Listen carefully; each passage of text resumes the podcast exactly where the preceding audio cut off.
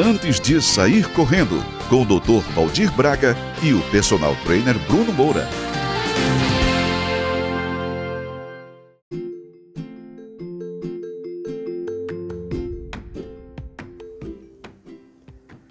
Fala galera, eu sou Valdir Braga e hoje nós vamos fazer o nosso primeiro perguntas e respostas do ano.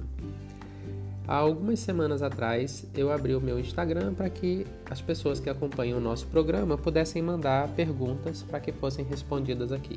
Então nós vamos manter essa sistemática ao longo do ano. Então de tempos em tempos eu vou solicitar que as pessoas que nos acompanham mandem perguntas e a gente discute essas perguntas aqui. Eu selecionei para hoje seis perguntas que chegaram e a gente vai tentar esmiuçar cada uma delas para vocês. A primeira pergunta ela diz o que comer antes do treino. Essa questão de nutrição peri-treino, e eu falo peri porque a gente tem que considerar o que, que a gente come antes, durante e após o treino, ela é muito complexa. Né? Então, é, depende da duração do treino, depende da intensidade do treino, depende do objetivo em termos de trabalhar a nossa eficiência energética para aquele treino específico, ok? Por exemplo, eu posso treinar em jejum? Posso, depende do tipo de treinamento. Se eu vou fazer uma rodagem leve e que com duração em torno de 30 minutos, 40 minutos, eu posso fazer um treino em jejum. Agora eu vou fazer um treino intervalado, um treino de tiro. Eu posso fazer esse treino em jejum? De maneira nenhuma. De maneira nenhuma. Eu vou fazer um longão. Eu posso fazer o meu longão em jejum? Também eu não recomendo que seja feito um longão em jejum. Então tudo depende do objetivo do treino e do seu objetivo em termos de trabalhar a sua eficiência energética. No meu livro Os Pilares da Performance Humana, tem um capítulo lá só sobre nutrição e aí fala muito sobre essa questão do que comer antes, durante e após o treino. Né? No livro eu apresento um conceito novo, que ao invés de dietas em alto carboidrato, dietas de baixo carboidrato, né? as high carb, low carb, eu apresento um conceito de biodisponibilidade de carboidrato. Né? A gente não tem que estar tá numa dieta low carb ou num excesso de carboidrato única e exclusivamente. A gente, na verdade, tem que saber manipular os nossos níveis de carboidrato antes, durante e após o treino para que eu possa otimizar a minha maquinaria energética, para que eu possa ensinar meu organismo a queimar gordura quando ele tem que queimar gordura e a queimar glicose quando eu preciso da glicose para produzir energia, em casos de atividade de alta intensidade. Então, resumindo, o que comer antes do treino? Depende do seu treino. O ideal é que você faça algumas experiências. E aí uma boa fonte de carboidrato, né, comer um pão integral, banana, uma boa fonte de gordura, por exemplo, pasta de amendoim, são é, os alimentos ideais para você treinar, para você utilizar antes do seu treinamento. E após o treino? Aí após o treino a gente já foca, na verdade, numa ingestão proteica, né? Então aí eu vou comer aquele ovo, tomar uma dose de whey protein, se for o caso, porque aí eu tenho que fazer com que o meu organismo, que está no estado ali de destruição, que ele entre rapidamente no estado de reconstrução. Então eu mudo o meu estado energético de catabolismo para anabolismo. E aí isso vai permitir, obviamente, que todas aquelas adaptações necessárias para minha progressão como atleta se estabeleçam e a minha musculatura se torne apta para que eu possa performar novamente no dia seguinte. Então isso é muito importante. Muitas pessoas pecam não no que comer antes do treino, mas pecam na maneira com, como elas se alimentam após o treino. Então, quanto antes, principalmente após um longão, após um treino intervalado intenso, a gente tem que focar muito na nossa alimentação pós-treino.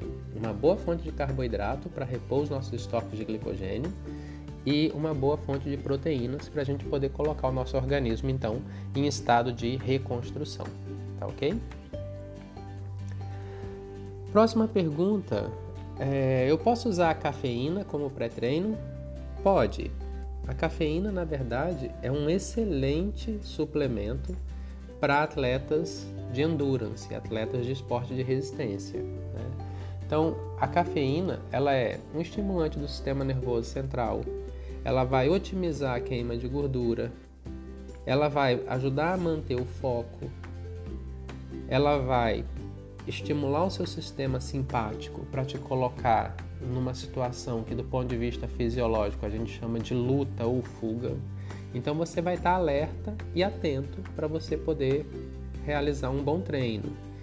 A cafeína também é, tem estudos que demonstram que ela reduz a sua percepção de esforço, ou seja, ela retarda a chegada da fadiga à sua musculatura. Então tem vários benefícios da utilização da cafeína. Ah, beleza. Então eu posso usar a cafeína todo dia para treinar? Não. Né? Infelizmente, o nosso cérebro ele se acostuma a esses estimulantes. Né? Você já, já percebeu que se você, por exemplo, está estudando de maneira muito intensa e você começa a tomar cafeína todo dia para você estudar, cada dia mais você vai precisar de doses maiores de cafeína e chega um ponto que você para de responder, porque o nosso organismo vai se adaptando. Então, a minha recomendação, se vai utilizar um estimulante como pré-treino para corrida, que você utilize esse estimulante apenas antes daquelas sessões chaves, antes de um treino mais longo, para você poder aumentar a sua resistência, antes de um treino intervalado, mas que isso não passe de duas vezes por semana. Você precisa estar com seus receptores limpos para que você possa estar sempre respondendo aquele estimulante. Se você usa estimulante todo dia, seu organismo vai se acostumar com aquele estimulante e vai parar de responder. Tá ok? Próxima pergunta. Sinto vontade de ir ao banheiro durante o treino. Como resolver esse problema?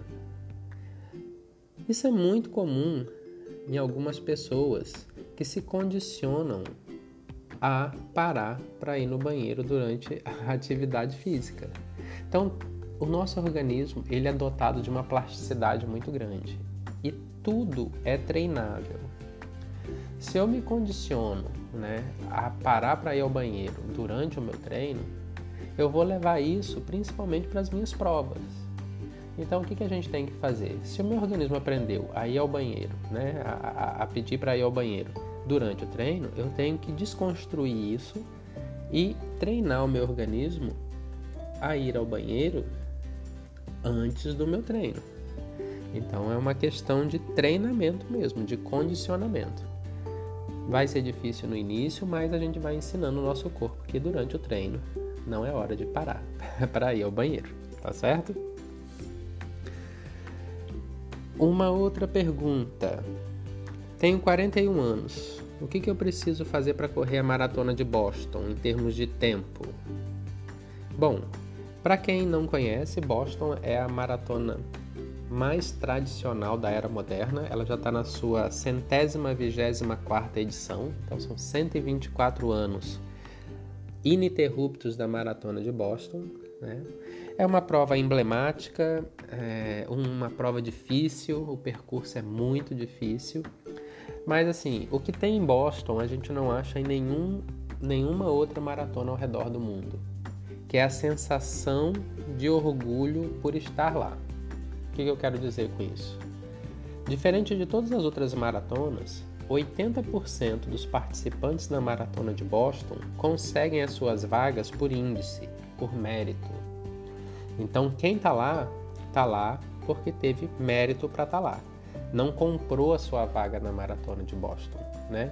Os outros 20% sim vão por instituição de caridade, vão por agências de turismo, são atletas de elite convidados mas 80% está lá porque se classificou para estar tá em Boston. Então a gente, enquanto atleta amador, a gente vai estabelecendo as nossas metas, né? Eu quero correr 5 km, eu quero correr 10 km, eu quero correr uma meia maratona, eu quero correr uma maratona, eu quero qualificar para Boston. E aí eu vou correr Boston. Com relação a tempo, o que, que a maratona de Boston faz? Não tem como abrigar todo mundo. Então a maratona estabelece faixas etárias com respectivos tempos para classificação. Por exemplo, no caso do nosso ouvinte, ele diz o seguinte: eu tenho 41 anos. Para a faixa etária de 40 a 44 anos, para os homens, o tempo de classificação para a maratona de Boston é 3 horas e 10. Só que, como a demanda é muito grande, geralmente você tem que fazer um tempo abaixo do índice mínimo para Boston. Tem aquela famosa gordurinha para queimar. Eu vou dizer por quê. No ano passado, foram 25 mil vagas, tiveram 28 mil inscritos. Então eles têm que fazer um corte e aí só aqueles corredores mais rápidos ficam com a vaga. O corte no ano passado foi de 1 minuto e 39 segundos, o que significa que para uma pessoa de 41 anos que precisaria de 3 horas e 10, o último a entrar entrou com um tempo de 3 horas, 8 minutos e 21 segundos. Então, assim, se você tem 41 anos e você quer correr Boston, a sugestão é que trabalhe para poder ter um tempo de maratona na casa de 3 horas e 6, 3 horas e 7, para poder estar tá seguro e ter essa gordurinha para queimar. Só por curiosidade, para o pessoal do sexo masculino, até 34 anos, o tempo de classificação para Boston é 3 horas. De 35 a 39 é 3 horas e 5 e de 40 a 44, 3 horas e 10. E aí esse tempo, obviamente, que vai subindo de acordo com a idade avança. No caso das meninas, o tempo é um pouquinho diferente, mas não deixa de ser difícil. Né? Então, para as mulheres de até 34 anos, o tempo de classificação para Boston é 3 horas e 30 minutos. De 35 a 39, 3 horas e 35 minutos. E de 40 a 44, 3 horas e 40 minutos. Tá certo? Quem tiver alguma dúvida com relação a esses tempos, é só ir lá na internet e pesquisar é, índice para maratona de Boston, que tem a tabela bem direitinho com todas as faixas etárias, tá ok? É, uma próxima pergunta. Estou me preparando para minha primeira maratona. Durante os treinos longos, quantas vezes eu posso parar para tomar água? Bom, isso é uma, é uma questão muito interessante porque o treino longo em si ele não deve ser interrompido. Por que, que eu falo isso? Porque é justamente durante o seu treino longo da semana que você tem a oportunidade de dar um estímulo aeróbico que dure entre uma hora e quarenta e duas horas e meia, de maneira ininterrupta. Isso vai garantir o quê? Um aumento da sua rede capilar, uma eficiência maior de entrega de oxigênio aos tecidos, um aumento da sua resistência, um treinamento mental para você ver que você é capaz de correr várias horas sem parar. Então, voltando àquela questão de parar para ir ao banheiro, se você se condiciona também a parar para tomar água, toda vez que você vê uma estação de água, você vai querer parar. Além de você quebrar aquele seu estímulo de treino contínuo, o que, que vai acontecer? Durante a prova, você também não vai conseguir correr sem parar, você vai fazer as suas paradas para hidratação. O que acontece quando você já está lá no quilômetro 32, 34 da maratona e de repente você para? Cara, para você voltar a correr, você sente uma dificuldade enorme, a sua musculatura tende a travar, você fica arrepiado, você pode ter cãibra. Então, o que, que eu recomendo? Não parar para tomar água? Não parar para tomar água. Isso quer dizer que você deve correr sem tomar água? De jeito nenhum.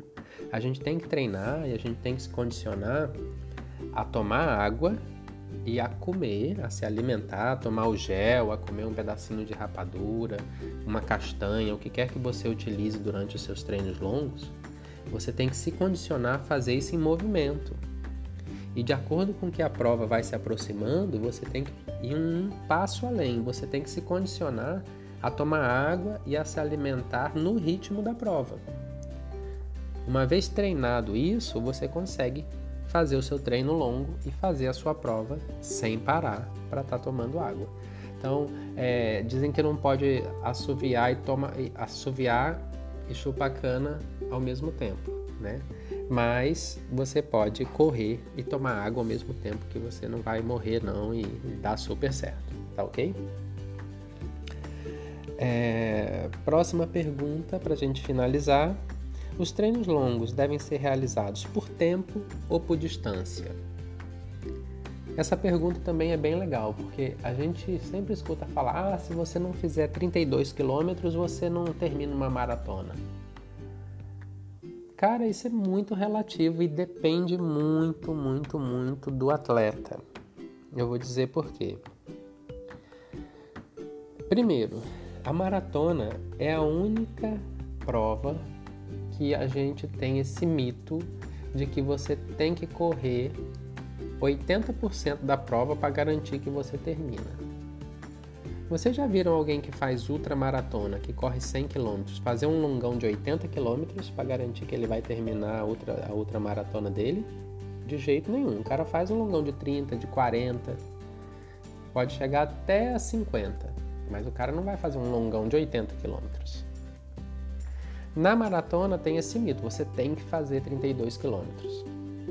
Então vamos lá. Por que, que eu disse que depende muito do atleta? Você imagine uma pessoa que faz uma maratona em 6 horas. Você acha que essa pessoa é justo com essa pessoa, com o organismo dessa pessoa, fazer com que ela faça um longão de 32 quilômetros aí para 4 horas e meia, a pessoa passar 4 horas e meia correndo essa pessoa vai se estrupiar todinha, então não vale a pena de jeito nenhum. Agora, você pega um atleta que faz uma maratona em 3 horas, o cara faz um, um longão de 32 em 2 horas e 10, 2 horas e 15. Né? Então, então dá super certo. Então, o que, o que a gente preconiza? Né? Primeiro, que o seu treino longo ele seja equivalente a até até 30% do seu volume da semana.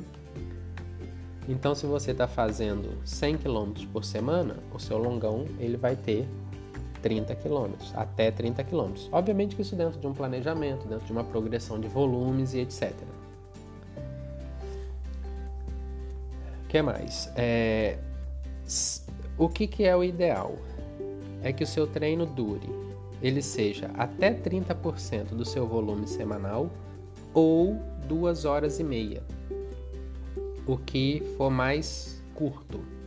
Então, se você tem uma pessoa que vai fazer uma maratona em 4 horas, o ideal é que o longão dessa pessoa dure no máximo duas horas e meia. Você não vai colocar essa pessoa também para fazer um longão de 3 horas, porque a recuperação vai ser muito morosa, a pessoa corre um grande risco de se machucar durante o treino. E aí, se machucar, não faz a maratona nem em 3, nem em 4, nem em 5, nem em 10 horas. Simplesmente não faz a maratona. Então a gente tem que ter muito bom senso nesse sentido. Se fizer duas horas e meia, você tem o estímulo aeróbio que você precisa, você vai ter o estímulo de resistência que você precisa e você vai conseguir terminar a sua maratona, quer seja em 4, 5, 6 horas, sem problema nenhum. Tá certo? Bom, então era isso, essas eram as perguntas e respostas desse nosso podcast. Espero que vocês tenham gostado. E em breve faremos uma nova rodada, então preparem as perguntas e aí eu vou tentar responder para vocês com todo o carinho do mundo, tá ok? Um abração, boa semana, fiquem com Deus e até o próximo.